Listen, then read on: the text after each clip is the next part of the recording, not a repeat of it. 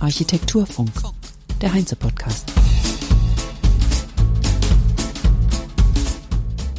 Herzlich willkommen zur 54. Architekturfunk-Episode am 10. März 2022. Es begrüßt euch Kerstin Kunekat. Es geht heute wieder um einen Vortrag aus der Heinze Architektur und zwar von Stefan Ferenzi, Gründungspartner von BEHF Architects aus Wien einem der größten Büros in Österreich. Die Größenordnung ihrer Projekte reicht vom Eierbecher bis zu sehr großen Wohnbauprojekten, wie zum Beispiel das Marx III mit über 900 Wohneinheiten. Zu ihrem Repertoire gehören ebenso Hospitality- und Retail-Projekte und Bürohäuser. Das bekannteste ist das Icon in Wien, das BEHF zusammen mit JSWD Architekten gemacht haben. In seinem Vortrag bei der Heinze Architektur sprach Stefan Ferenzi über Vorgärten, Reihenhäuser und Patio-Wohnungen im Zentrum von Wien. Genauer um die städtebauliche Entwicklung im Nordbahnhof-Areal, das zwischen Praterstern und Donau liegt. Der Titel dieser Episode ist Dominanz und Unterordnung. Ja, plakativ. Das kommt nicht etwa daher, dass ich hier einen Klassiker der Weltliteratur ausformulieren möchte, sondern ist inspiriert durch die Aussage von Stefan Ferenzi in Bezug auf das Schaffen von ArchitektInnen. Die Kunst der Architektur ist, glaube ich, Verständnis zu entwickeln und Verständnis zu erwerben und die Beteiligten zu einem harmonischen Team zu formen, damit Ergebnisse entstehen. Das hat etwas mit Dominanz zu tun, die ein Architekt oder eine Architektin entwickeln muss, Überzeugungskraft und mit äh, Zurücknahme und Verständnis und Unterordnung äh, unter Gegebenheiten, die andere besser bestimmen als wir. Das ist eine Qualität, die wir beherrschen, oft, nicht immer. Da haben wir es. Dominanz und Unterordnung. Das sind Themen für Architektinnen. Und wo liegt die Verantwortung bei der Entwicklung von Projekten? Ich bin überzeugt und sage es auch immer wieder, dass der Bauherr, der Auftraggeber, der Initiator eines Projektes im Grunde die Verantwortung trägt für die äh, Zusammenstellung eines Teams und das Wirken eines Teams und den Geist eines Teams. Also davon bin ich überzeugt, dass wenn du nicht das Mandat hast, äh, dann äh, kannst du dich hier nicht so positionieren, dass auch du gehört wirst und auch die Architektur eine Rolle spielt. Und ähm, insofern ähm, ist der Bauherr oder die Bauherrin verantwortlich. Die Wirtschaft natürlich ja. auch, die Politik auch, die Gesellschaft und ihre Verschlossenheit oder ihre Offenheit zur Entwicklung auch. Äh, die Nachbarn, die Anrainer, alle Parteien, äh, die Stakeholder äh, müssen zusammenfinden. Aber der Initiator ist der Zünder. Die Verantwortung der ArchitektInnen liegt also vor allem darin, für Verständnis zu sorgen, so Ferenzi. Sich also verständlich ausdrücken und die Idee gut zu verkaufen das ist jetzt nochmal meine Interpretation, das 45, nein, das 75 Hektar große Nordbahnhofareal am Praterstern ist ein ehemaliger Güterbahnhof in sehr begehrter innerstädtischen Lage im zweiten Wiener Gemeindebezirk der Leopoldstadt. Hier gab es in den 1990er Jahren den ersten Wettbewerb für eine erste große Entwicklungsphase. 2014 wurden neue städtebauliche Leitbilder definiert und bis 2026 soll die Entwicklung dieses riesigen Areals mit Tausenden von neuen Wohnungen und Arbeitsplätzen abgeschlossen sein. BEHF hat einige Projekte dort realisiert und ihre Geschichte an diesem Ort beginnt schon sehr früh, denn die Gründer von BEHF waren Schüler des österreichischen Architekten Wilhelm Holzbauer. Wilhelm Holzbauer war einer der ersten Architekten, die mit äh, sehr starken, markanten, sicherlich postmodernen, stadtreparierenden äh, Beiträgen die äh, das Gebiet des Nordbahnhofs begonnen hat, am Praterstern äh, in der Stadt sichtbar zu machen und äh, mit Qualitäten zu besetzen, die angezeigt haben, dass hier ein ein Prozess im Gange ist von ähm, alter Industriebrache zu äh, neuen Wohnqualitäten äh, sich zu entwickeln.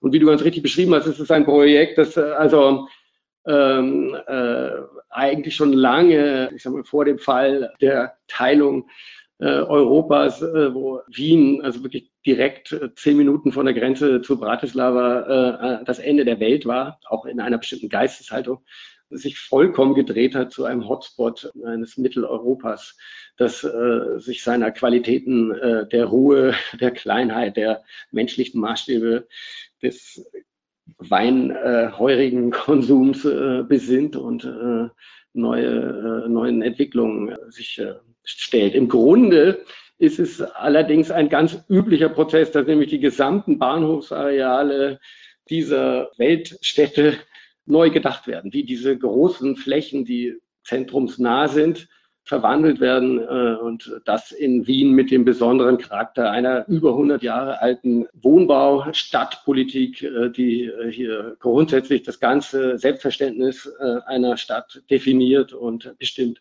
Wien hat große Areale erfolgreich und innovativ entwickelt. Das Sonnenwendviertel am Hauptbahnhof ist eines davon, das über die Grenzen Österreichs als gutes Beispiel bekannt geworden ist. Und das Areal des Nordbahnhofs ist das zweite große Areal. Wie in Wien an der Entwicklung gearbeitet wird, erklärt Ferenzi. Es ist bekannt, äh, dass Wien äh, sich einen Hauptbahnhof gebaut hat, ein, ein Projekt, das äh, völlig friktionsfrei ähm, über die äh, Bühne gegangen ist. Da sind riesige Wohnbaugebiete entstanden. Das Sonnenwendviertel äh, jetzt im ersten Abschnitt West und im zweiten Abschnitt Ost sehr erfolgreiche, auch städtebaulich ähm, hochinnovative äh, Areale.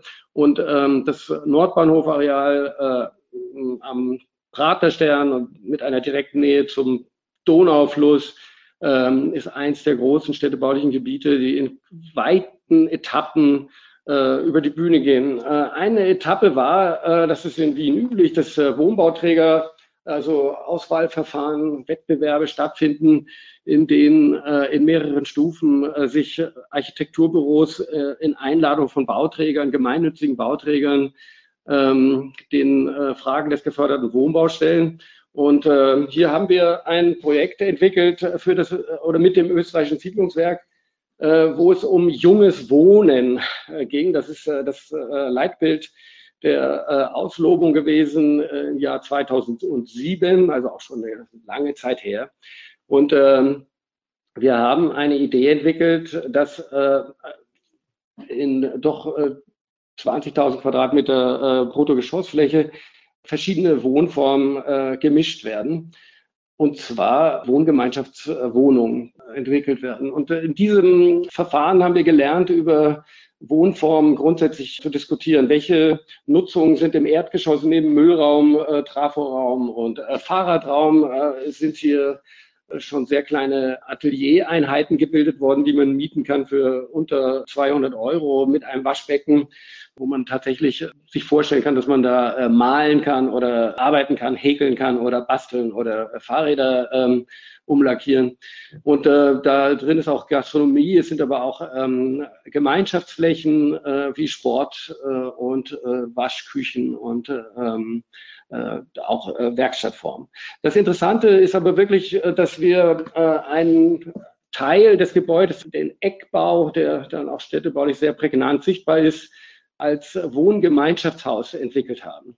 Und ich weiß nicht, welche Erfahrungen ihr habt, aber ich habe Erfahrungen als ähm, Bewohner von einem, von einer WG, wo man sich immer hocharbeiten muss. Das heißt, man zieht erstmal in das schlechteste Zimmer ein und dann, wenn man durch die Monate oder die Jahre oder die Semester äh, kommt man dann in schönere Zimmer mit einem besseren Licht oder einem eigenen Eingang oder weniger Lärm. Und äh, wir hatten die Idee, dass wirklich fast wie in einem Hotel ähm, einheitliche Zimmer mit eigenen Lodgien gebildet werden, die einen attraktiven Gemeinschaftsraum haben, der möglichst groß wirkt. Das heißt, wir haben äh, Sanitärzellen äh, als Punkte eingebildet, die sozusagen fließende Räume haben. Das ist, hat eine ganz einfache äh, Erfordernis, eine Küche, die wir einbauen, eingebaut haben, da wussten wir damals nicht, wollen vier Bewohner einer Wohngemeinschaft vier eigene Kühlschränke oder wird es in Zukunft Kühlschränke für WGs geben mit vier eigenen Fächern oder bleiben wir bei historischen Modellen äh, und äh, alle regen sich auf, wer vergisst was im Kühlschrank äh, und es schimmelt oder wer klaut wem äh, die Salami. Das sind Diskussionen, die ich äh, schön finde, weil sie äh, eben tatsächlich auch sich als Architekt Architekturaufgabe darstellen und man äh, Räume entwickeln musste, wo werden Fahrräder an die Wand gehängt, äh, wo sind Stauflächen, wie funktioniert das, wenn ein WC besetzt ist, ähm, äh, wo habe ich noch eine Gelegenheit zu duschen, äh, wenn ich äh, schnell raus muss. Also das waren aufregende Dinge. Wirklich interessant ist dann noch, dass wir ähm, verschiedene ähm, Größen für WGs gemacht haben, drei bis sechs Wohneinheiten, die über einen Pavlatschengang, heißt es in Wien, also einen Laubengang, erschlossen sind. Das hat die Idee, dass die Fenster bodentief alle von diesen Gemeinschaftsräumen einsehbar sind dass also diese Allgemeinbereiche der äh, WGs, wenn man an der Pavlace entlang geht, dass man da durchaus reingehen kann und auf eine bestimmte Art und Weise kommunizieren kann. Das ist überhaupt nicht angenommen worden. Die meisten dieser Fenster sind mit Gardinen zugezogen oder verklebt, dass man dort nicht reinschauen kann. Wir hatten vermutet, dass das so erinnere ich das von früher, dass man über die Pavlace viel mehr miteinander kommuniziert und dass hier wesentlich mehr Austausch stattfindet. Der Attraktor der Pavlace ist aber, dass wir Stiegenhäuser einsparen konnten, Lifte einsparen konnten und die verteilt, verteilen konnten auf die beiden anderen normalen Wohnhäuser, wo wir sehr kleine, kompakte Wohneinheiten dann als zwei Hüfter erschließen konnten, was einfach unglaublich attraktiv ist. Äh, also in der Bewirtschaftung äh, sonst nicht möglich im geförderten Wohnbau, hier eben durch diesen äh, Trick äh, spannend realisiert also 100 Wohneinheiten, genau 99, in, innerhalb von drei Wochen äh, im Sommer, wo eigentlich der Markt nicht so stark ist, waren in der Sekunde vermietet. Hat uns gezeigt, dass dieses Modell extrem nachgefragt ist. Ja, bei der tollen städtischen Lage gehen die Wohnungen natürlich weg wie warme Semmeln, wenn ich das mal so läppisch sagen darf, keine Frage. Für die teils langen, schmalen Grundrisse der Räume in den WGs, deren Form der Wirtschaftlichkeitsfrage geschuldet ist, bräuchten die jungen Leute eigentlich ein gewisses Know-how oder professionelle Beratung zur Einrichtung, meint Ferenzi. Eine solche Beratung könne sich ein Student, eine Studentin aber leider nicht leisten. Ähm, da möchte ich an dieser Stelle den praktischen Tipp mal geben, bei schöner Wohnen nachzuschauen. Die geben wundervolle Tipps für schmale, lange lange Räume. Außenräume wie Loggien, Terrassen oder Vorgärten werden gut angenommen, nicht immer schön genutzt, manchmal als außenliegende Lagerkammer, aber auch hier und dort begrünt durch BewohnerInnen. So viel zum Nordbahnhof Teil 1. Es folgt Teil 2. Wir waren sehr vernetzt, unser Projekt hat viel Aufmerksamkeit erregt und wir waren deswegen involviert äh, in den zweiten Abschnitt des Nordbahnhofs, Nordbahnhof Teil 2. Das ist ein großes städtebauliches Verfahren, das äh, die sehr geschätzten Kollegen äh, äh, Fleisch Terowitz äh, gewonnen haben, für sich entscheiden konnten mit einer ganz äh, simplen Idee, die geforderte Dichte der Bebauung dieses Industrieareals ähm, raffiniert zu verteilen, nämlich äh, die Baumasse an den Rand des Areals zu drängen, und dadurch eine erhebliche Dichte zu erzeugen und da auch Höhen zuzulassen, nämlich acht Türme, Gebäude über 35 Meter Höhe, davon einer besonders hoch, deswegen heißt es äh, Schneewittchen und die sieben Zwerge. Dieses Projekt heißt äh, Freie Mitte, vielseitiger Rand. Und was hier wirklich erfolgreich äh, stattgefunden hat, also gar keine Lorbeeren für BEHF, sondern für das Büro Fleisch-Serowitz, dieses Konzept wurde von der Stadt verstanden und äh, unterstützt. Das ist jetzt ja nicht immer so. Und die Idee, also eine Industrieanlage in ihrer Wildnis zu erhalten und eine Verdichtung, die ja sonst immer so unpopulär ist, äh, am Rand zuzulassen, ist eine äh, Aufgabe, die sich der, die zuständige MA21 angenommen hat und äh, sogar äh, das gefördert hat. Der Städtebau war durch positive Vorgaben definiert, wie zum Beispiel die genauen Abstände zu den Nachbarn. Das ist der Teil der Unterordnung, der entlastend ist für ArchitektInnen, wenn die Vorgaben sinnvoll und gut sind. Hier ist bezahlbarer Wohnraum entstanden, und ich schaue aus dem fernen Berlin etwas neidisch dahin. So tolle innovative Konzepte sind einfach ein riesiger Gewinn für die Stadt.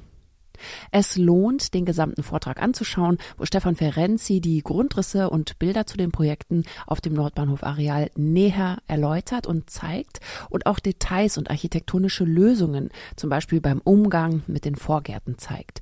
Ich habe alles verlinkt in den Show Notes, sowohl den gesamten Vortrag als auch die Website und die Projektseite der Architekten. Zu guter Letzt zeigt Stefan Ferenzi in seinem Vortrag das Bild der brennenden Nordbahnhalle in weniger Entfernung zu ihrem neuen Projekt. Die Nordbahnhalle war ein Kulturzentrum, das abgerissen werden sollte, aber von KünstlerInnen in Besitz genommen wurde und schon immer heiß umstritten war. Wer, warum das Feuer gelegt hat, ist nicht klar, aber da es eh weg sollte, ist der Brand auch kein Desaster. Jedenfalls steigen auf diesem Foto schwarze Rauchwolken empor und daneben sieht man das Projekt von BEHF in seinem neuen Glanz. Und Ferenzi zeigt das Bild, weil. Das ist für mich ein schönes Bild dafür, dass immer, wenn Neues entsteht, ähm, etwas Altes äh, gehen muss. Und äh, das eine verdrängt das andere. Und da muss eine, meiner Meinung nach eine Offenheit und eine Bereitschaft bestehen, sich darauf einzulassen, dass Neues entsteht. Das war's für heute. Ich danke euch fürs Zuhören und ich wünsche euch eine gute Woche. Hört doch in der nächsten Woche wieder in den Architekturfunk. Ich würde mich freuen. Bis dahin sagt Kerstin Kunekat. Architekturfunk.